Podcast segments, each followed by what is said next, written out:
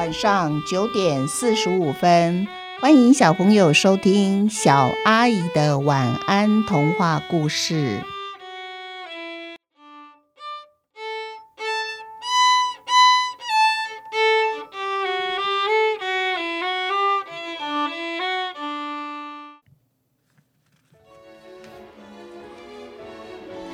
蛋破的那一天下集。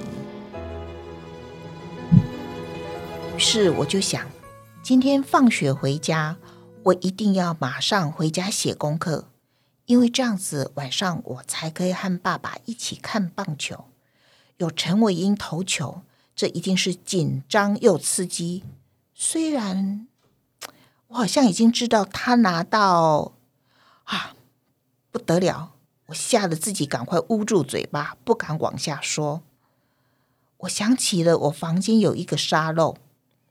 这时候导师走进教室了，我就在心里念着：今天上课前先小考，昨天检讨过的几题数学题目，看看你们呢懂了没有？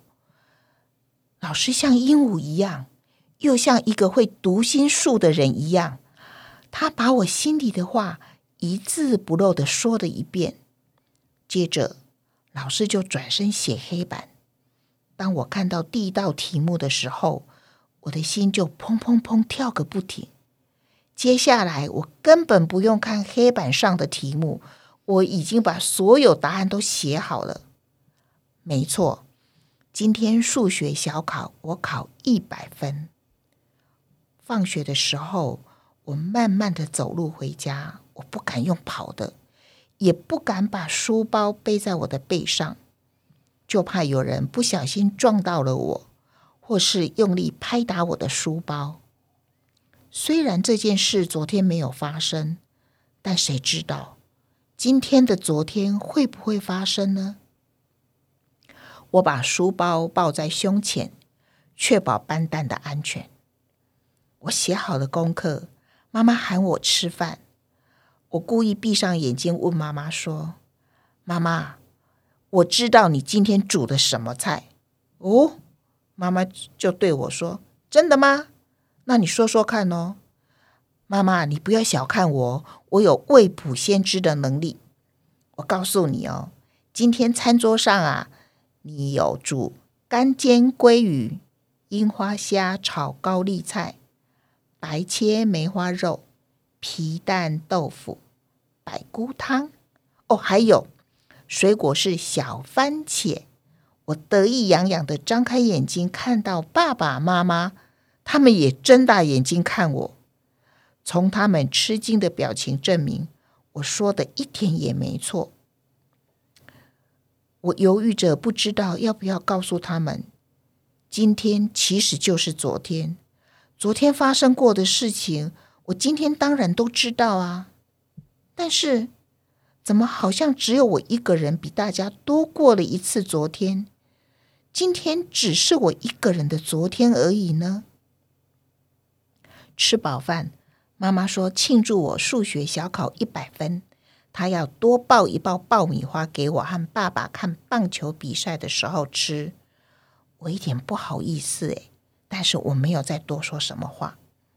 这时候啊，电视新闻快报上打出了字幕：这一期彩券的彩金有六亿，号码全部开出来了，有一个人中奖哦！我们呐又多了一个亿万富翁。我马上把拿出纸还笔，把六个号码全部写下来。我跟爸爸说：“爸爸，明天你一定要去买这六个号码的彩券。”哼，爸爸笑笑对我说。傻儿子啊，这中过奖的号码没听说过了一天会再开一模一样的啦！爸爸，爸爸，你相信我，一定会再开一次的。就像今天晚上，我可以准确的说出妈妈煮的菜一样。于是，爸爸半信半疑的把我写的那张纸收进他的口袋。这时候，棒球比赛开始了。幸好我只知道比赛结果。比赛过程呢？因为我没有看到，所以不知道。等于今天我和爸爸是一起看这一场比赛的。比赛结束有点晚了，爸爸要我马上上床睡觉，以免影响明天上课精神。我回到房间，马上又跑到客厅。妈妈，妈妈，我的新奇沙漏呢？怎么不见了？哦，新奇沙漏啊！今天我拖地的时候不小心把它打破了。如果你想要的话，我再去买一个给你。不行了，我急了，妈妈。可是它不一样，它是神奇的沙漏，会让我的今天一直过，一直过，不会变成昨天哦，也不会有明天哦。妈妈看着我说：“你又在胡言乱语什么？”我就说：“不能让你看电视看太晚。要不是我并不迷信，我肯定要说你中邪了，赶快上床睡觉。没有神奇沙漏了。”今天应该不会重复出现了，一切一切发生的事情都不会重新来过一次。唉，我觉得有点可惜耶，这样我就失去未卜先知的能力了。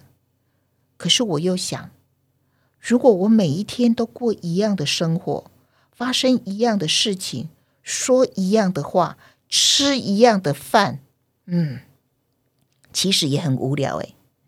啊！我想象，想象明天哦，明天是一个充满新奇还有未知的一天啊！我忽然想起来了，明天一早起床，我就要跟爸爸说：“你千万不能去买彩券，千万不能买哦。”